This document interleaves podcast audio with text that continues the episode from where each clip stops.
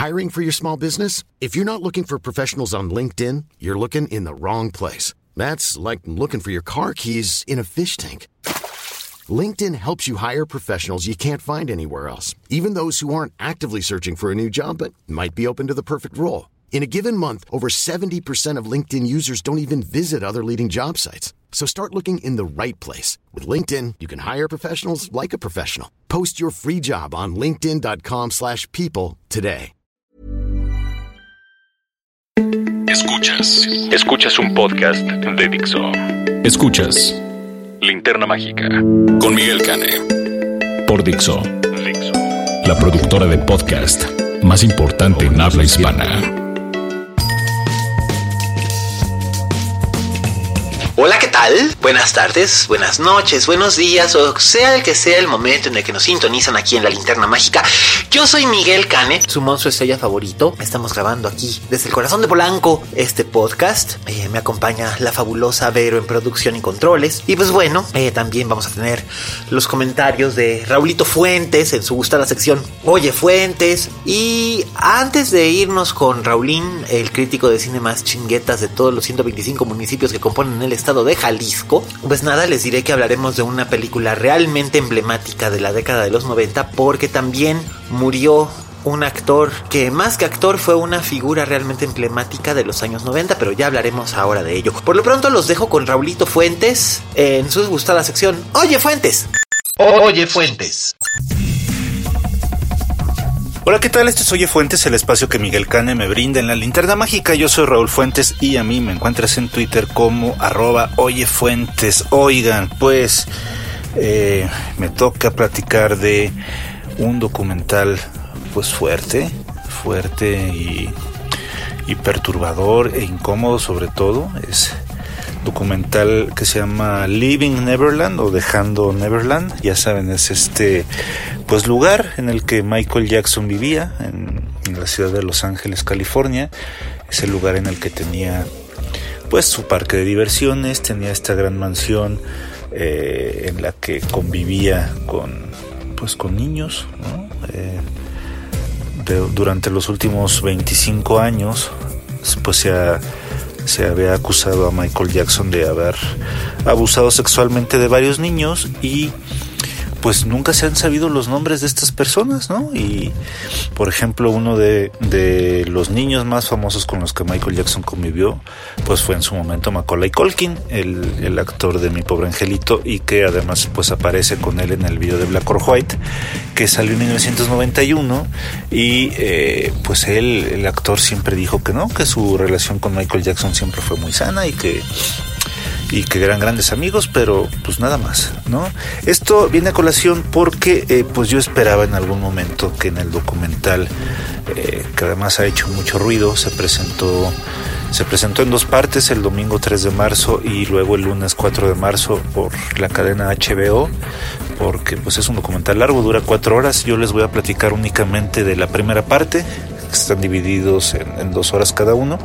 Eh, espero en algún momento alguna declaración, alguna aparición especial de Macaulay Culkin, pero no, la verdad es que este documental de Living Neverland eh, tiene como protagonistas a dos de los niños, o más bien a los dos de los hombres que cuando fueron niños pues convivieron muy de cerca con Michael Jackson. Se nos cuenta en paralelo la historia de estos dos niños como...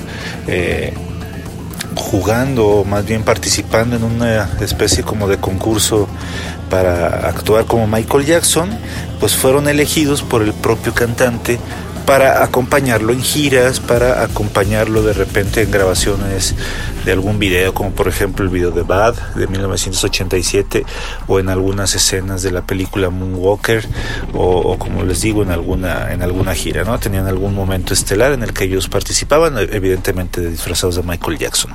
Y el documental eh, se apoya mucho de material de archivo pues de la época, estamos hablando de la segunda mitad de los 80 y digamos 1992, que es donde termina la, primera parte del documental. Eh, pues las historias son muy similares, ¿no? Nos cuenta, estos dos hombres nos cuentan cómo Michael eh, se portaba muy cariñoso con ellos, de, algún, de alguna manera como una especie de hermano mayor y que después eso se fue eh, reconfigurando como si fuera una especie de, figura paterna. Eh, los invitaba, les daba, les daba muchos regalos, los invitaba, por ejemplo, a su mansión, a conocer sus departamentos y eh, pues digamos que la carnita o lo sustancioso o lo perturbador de este documental pues llega digamos a los 40 minutos que, tiene recorrido ya esta, esta película cuando estos dos hombres empiezan a contar cómo es que Michael Jackson eh, pues les enseñó a hacer cosas que ellos ni sabían. Tengo que decirles también algo importante es que pues ellos tenían alrededor de 7 u 8 años de edad, en realidad eran niños muy muy chiquitos sin ninguna conciencia sobre lo que es la, vida sexual o alguna actividad sexual. Ellos explican cómo Michael Jackson eh, les los enseñó a masturbarse, por ejemplo, les enseñó eh, pues las partes de, los cuerpos de, los hombres, en algún momento les puso pornografía para que conocieran también cómo se hacían las actividades sexuales.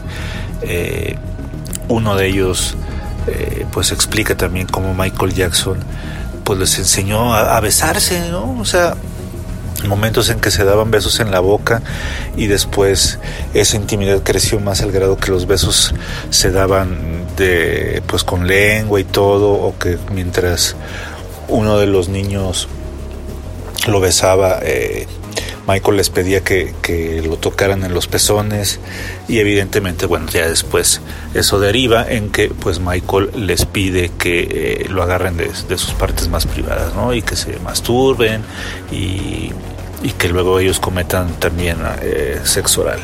Es, son, creo, de los momentos más... Eh, pues incómodos y perturbadores que tiene esta obra se, se siente esta este shock este este malestar en cada uno de estos dos hombres al momento de hablar.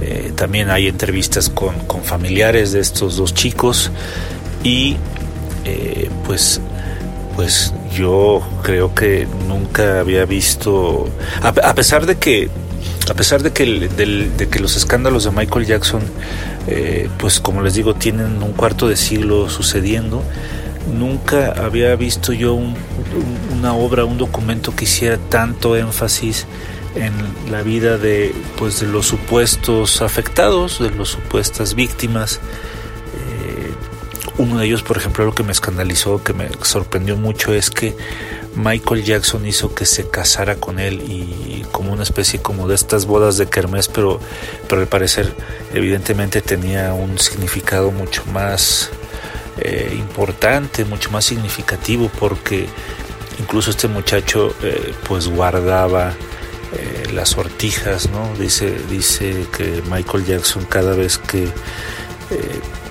hacía un acto sexual con este niño lo recompensaba dándole, dándole joyería y los dos también dicen en algún momento que pues Michael les prohibía por supuesto hablar de, de este tipo de cosas porque pues era peligroso y los niños no iban a entender y los adultos tampoco iban a entender esta clase de amor que sentían mutuamente y al no comprenderlo pues terminarían en la cárcel. ¿no? Es creo que como el típico discurso que, que puede decir algún pedófilo si han visto algún otro documental que trate sobre el tema. Eh, pues en un sentido el documental creo que cumple la misión de informar o por lo menos poner un punto de vista. A final de cuentas creo que algo que sí debe ser todo documental que se precie de ofrecer una, una visión, pues es eso, presentar un punto de vista y creo que lo hace de una manera eh, cruda, pero sin caer en excesos. Es un documental en ese sentido eh, sin, sin, música dramática, sin emplazamientos de cámara eh, que, expongan a lo mejor las lágrimas. De hecho, yo, yo esperaba que, hubiera muchas lágrimas a lo largo del documental y lo cierto es que no, no hay, no hay tanto, no hay, tantos momentos en que uno de los de los personajes que aparecen en pantalla llore. De hecho, la, la que llora es la hermana de uno de ellos, la mamá de uno de ellos, pero ellos, aunque, aunque se ven visiblemente afectados,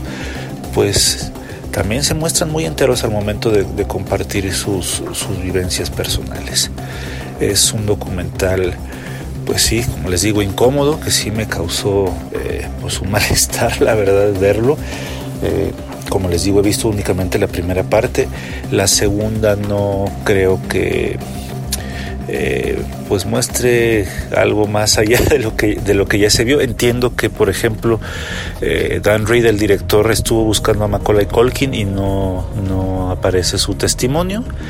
Pero eh, pues es un documental que pronto se podrá ver en HBO Latino y que pues creo que si todos en algún momento fueron fans o no fueron fans de Michael Jackson, creo que sí es importante o a lo mejor significativo conocer otra faceta de este, pues uno de los más grandes íconos de la cultura pop y uno de los más grandes íconos del siglo XX. Si han tenido oportunidad de ver este documental, pues también me gustaría platicarles contigo, con ustedes qué les pareció el documental, los, los choqueó como a mí o, o les pasó, les pasó indiferente. Bueno.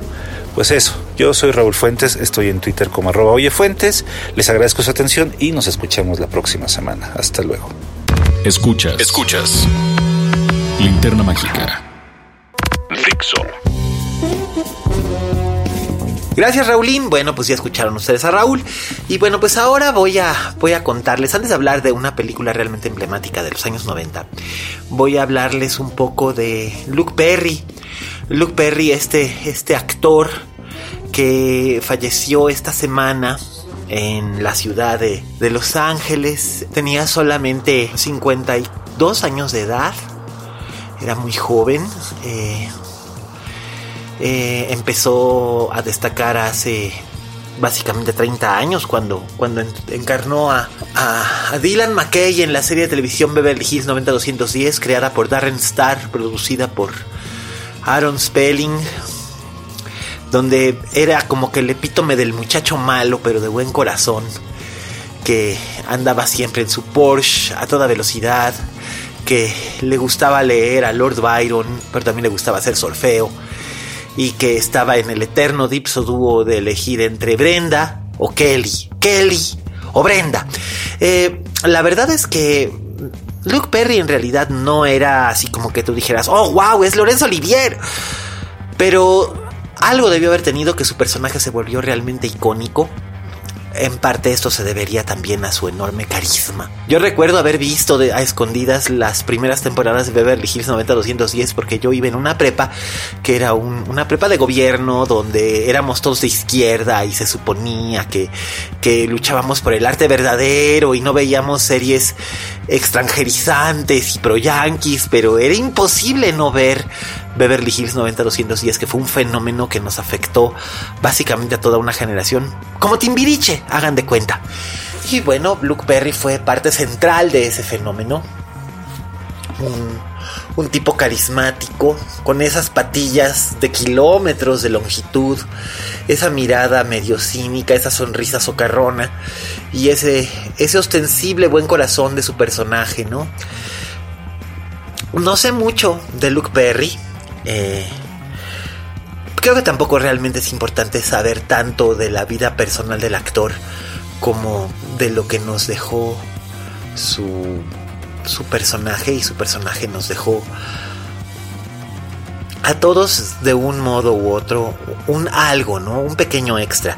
Yo decía en, en Twitter cuando me enteré de su muerte que, que gracias a Luke Perry conocí a Dylan McKay y que gracias a Dylan McKay conocí, entre otras cosas, la intriga sexual eh, adolescente, el amor de prepa, eh, el gusto de los autos deportivos a toda velocidad, el postmodernismo en, en, el consumismo en los medios masivos de comunicación, eh, también los beneficios del marketing, de la sensualidad y que Kelly era dulce y sensible donde Brenda era volátil y había que odiarla. Eso fue lo que aprendí de él. Y la verdad sí sentí feo saber que alguien tan joven muere de repente de un de un derrame cerebral, pero bien razón tiene mi querida Vero, nuestra productora. Las drogas destruyen no porque las dejes de hacer, ya te salvaste, todo lo que te metiste en tu momento pues también te afecta y pues sí, la verdad es que sí. Así que Jason Presley deberá de estar bien espantado cuando veas las, las barbas de tu vecino cortar por las tuyas a remojar, porque este, si Luke Perry se llegó a meter alguna droga, eh, Jason Presley se metió hasta el dedo. Era una farmacia ambulante y estuvo a punto de hace algunos años. Así que pues bueno, es una pena con él. Con él empieza a cerrarse una época, una época de una generación que es la mía. Nuestra adolescencia empieza a cerrarse. Y se siente feo. Se siente feo ver que ya se empiezan a ir los, los, los, nuestros de nuestra generación. Aunque mucha gente decía, es que ¿cómo es posible que hiciera de adolescente si tenía 22, 23, 24, 25 años? So what? So what? Eh, era... Era guapo y era carismático y muchas veces esas virtudes bastan para volverte emblemático. Y pues ahí está, ahí está el testimonio. Y, y, me quiero suponer que tanto Jenny Garth como Shannon Doherty han de estar muy, muy apenadas preguntándose, ¿What if? ¿What if? ¿Y qué tal sí? Pero pues bueno. Y esto me lleva pues a la nostalgia noventera y la nostalgia noventera me lleva a pensar, a hablar, a querer analizar con ustedes una película que poco o nada tiene que ver con Beverly Hills 90210, excepto que estaban al aire al mismo tiempo. O una estuvo en cartelera al mismo tiempo que la otra estaba al aire, pero de ahí en fuera poco más tienen que ver, excepto que las dos retratan ciertos elementos de la Norteamérica de ese momento histórico. Y, las dos son emblemáticas a su manera de una época. Por supuesto me refiero al filme de Harold Ramis, estrenado en 1993, El Día de la Marmota.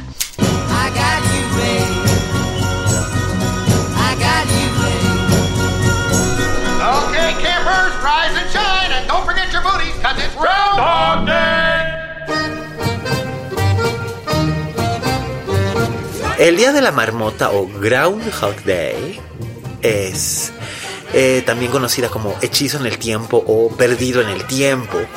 Es una comedia romántica con toques dramáticos dirigida por Harold Ramis, eh, uno de los famosos cazafantasmas y probablemente uno de los hombres con mayor sentido del humor en la historia de los Estados Unidos eh, en la segunda mitad del siglo XX eh, protagonizada por eh, Bill Murray, Andy McDowell y Chris Elliott. Y trata acerca de Phil Connors, un vanidoso, mamonzón, mamilón, eh, hombre del tiempo, que trabaja para una estación de televisión en Pensilvania, en Filadelfia, que viaja al pueblo de Po... po uh, Dios, no puedo pronunciar el nombre del pueblo. Pongwatsi, Pongwatsi, Pongwatsani. Bueno, ustedes lo pueden ver por escrito. Google es su amigo. Eh, donde vive la marmota y donde es el, tradicional día de la marmota, que es el 2 de febrero, que hace que salga la, marmota y si ve su sombra reflejada en la nieve, significa que habrá seis semanas más de invierno. Entonces, eh, bueno, pues esta película con esta premisa tan rara, un un hombre viajando a hacer una cobertura de una noticia tan absurda, se convierte en una gran, gran, gran historia. Em, porque resulta ser que este hombre primero va y hace su reporte así como que al chilazo, ¿no? Y le vale madre porque él es muy famoso y porque él ya se quiere ir a una estación importante de Chicago y todo le vale madre. Y resulta ser que al día siguiente es el mismo día y el mismo día y el mismo día. Existen numerosas teorías acerca de cuánto tiempo pasa el personaje viviendo el mismo día. Y el otro día leí, precisamente leyendo acerca de esta película, leí una teoría de un físico cuántico que dice que básicamente lo que él debe haber pasado es entre 100 y 500 años viviendo el mismo día. Eh, obviamente sin darse cuenta porque el tiempo no pasa. Pero Dios, qué fuerte, pero entre las cosas que ocurren es que eh, salva alguna vida solamente para después tener que volverla a salvar. Eh, aprende a tocar el piano, porque para el único para el que pasa tiempo o retiene lo que ocurre durante ese tiempo es él. Todos los demás podrán creerle y podrán descubrirlo, pero lo olvidan al día siguiente, porque al día siguiente es el mismo día. Andy McDowell, por su parte, interpreta a la productora de segmentos del noticiero, una, una mujer dulce, sensible, agradable, con sentido del humor. Eh, que se va enamorando de él y de quien él se va enamorando sin poderlo evitar, aunque ella todos los días lo olvida y él tiene que volver a reconquistarla, eh, hasta que llega un punto en el que él se convierte en el personaje más célebre, carismático y querido del pueblo. Pero ¿cuánto tiempo tiene que pasar para que esto ocurra? Eh, Bill Murray ya era muy conocido por aquel entonces.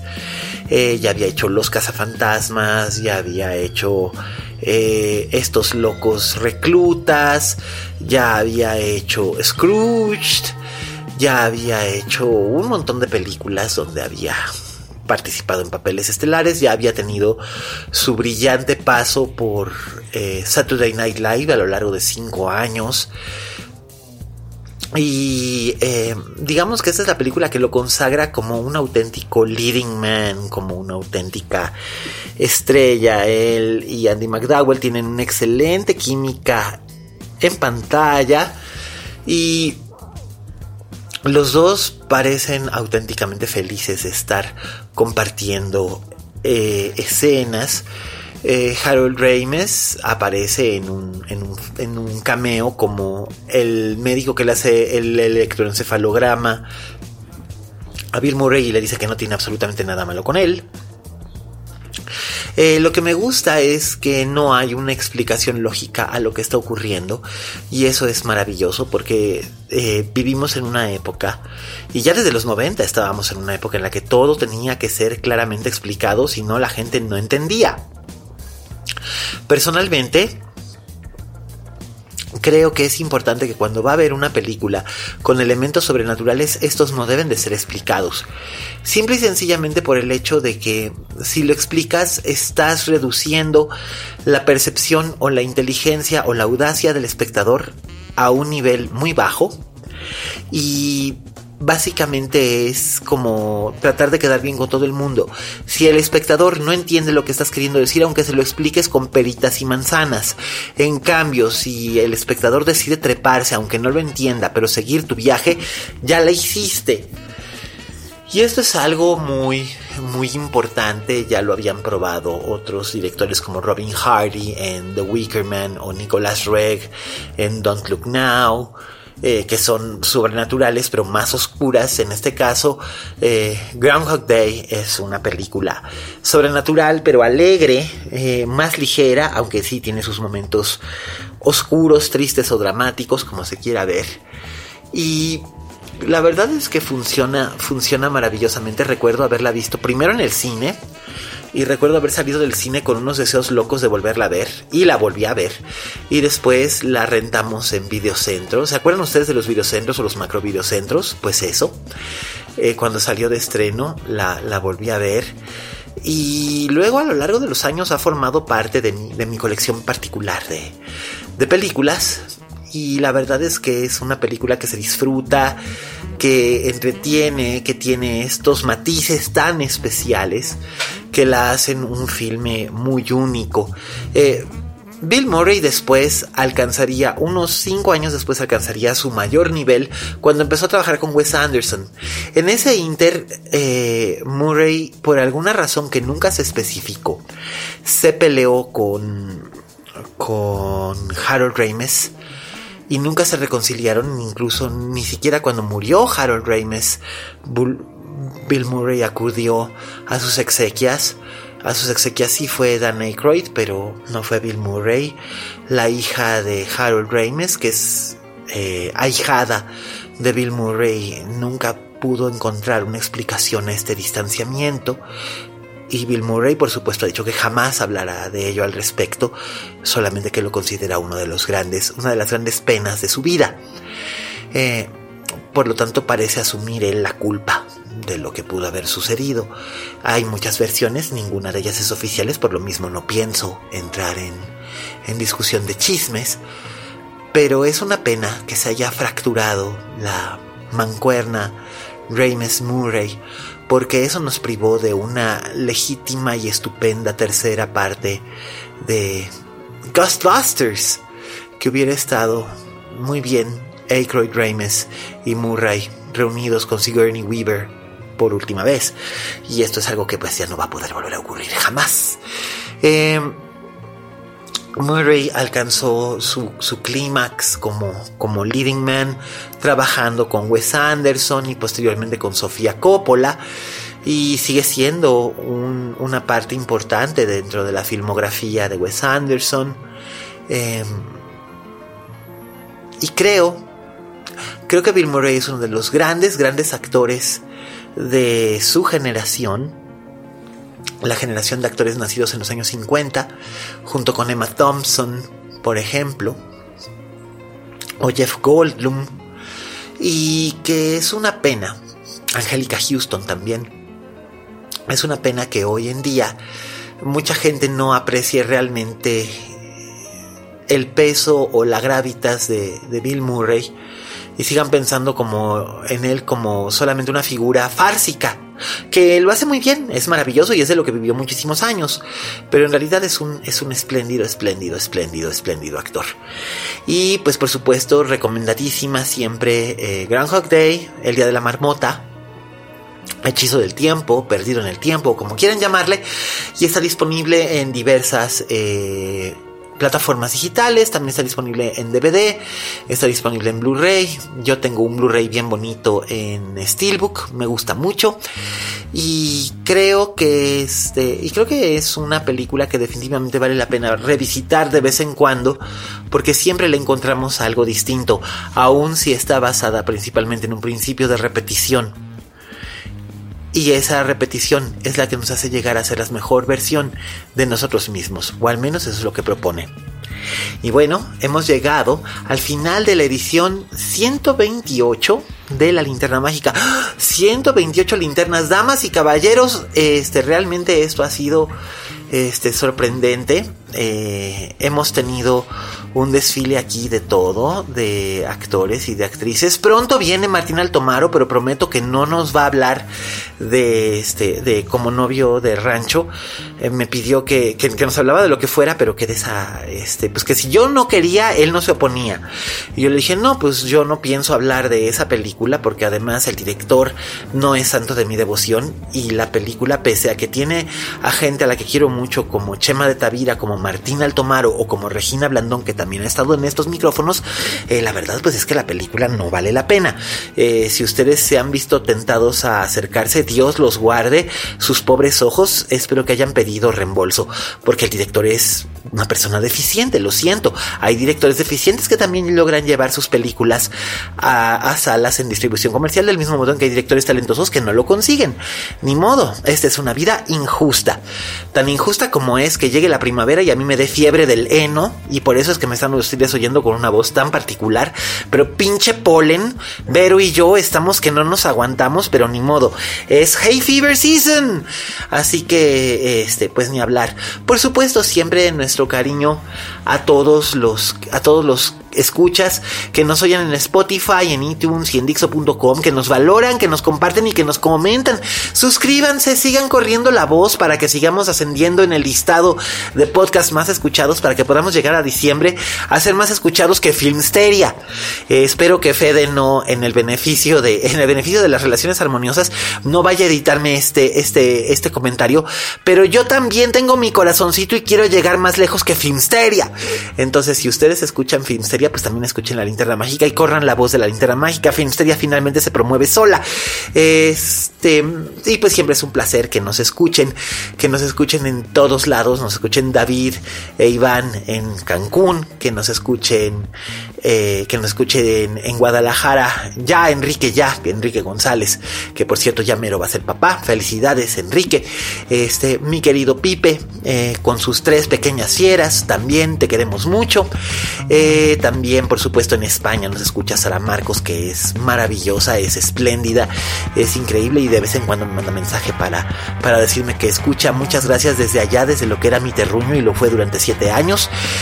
También a mis tocayos, Miguel Ochoa Miguel Zárate, en distintos puntos de la República. A Dimitri Albertini, que además también es un muy aficionado del fútbol y que este al que le prometo que sí le voy a hacer un día un programa acerca de películas relacionadas con el fútbol, nada más tengo que empaparme un poco más en el asunto.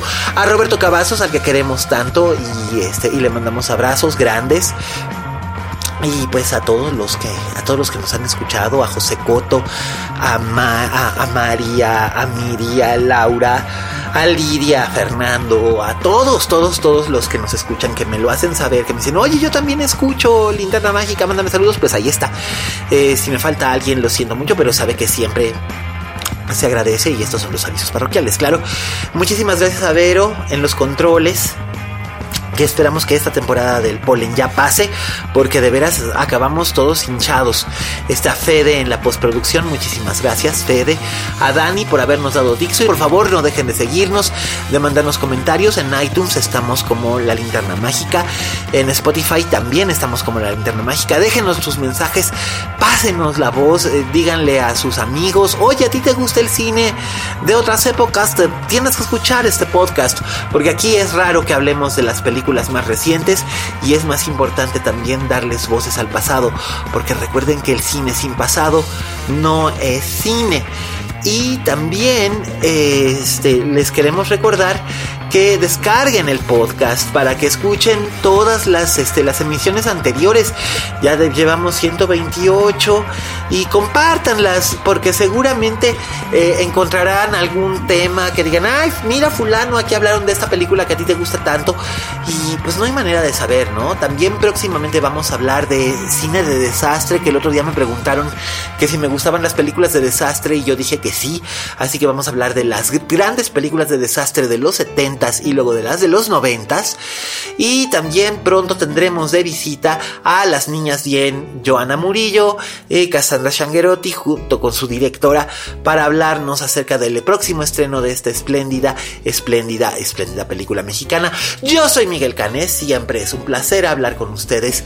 Gracias por regalarme unos minutos de su tarde, de su mañana o de su noche, por dejarme acompañarlos mientras van en el coche, están en, el, en la ducha o a la hora de dormir. Siempre es un placer estar con ustedes. Muchas gracias y recuerden. Como dijo la Betty Davis, en este negocio si no tienes fama de monstruo, no eres una estrella. Hasta la próxima.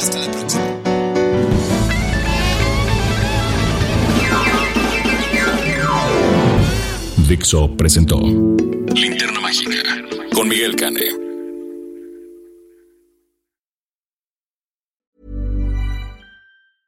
Even when we're on a budget, we still deserve nice things. Quince is a place to scoop up stunning high end goods for 50 to 80% less than similar brands. They have buttery soft cashmere sweaters starting at $50, luxurious Italian leather bags, and so much more. Plus, Quince only works with factories that use safe, ethical, and responsible manufacturing. Get the high-end goods you'll love without the high price tag with Quince. Go to quince.com/style for free shipping and 365-day returns.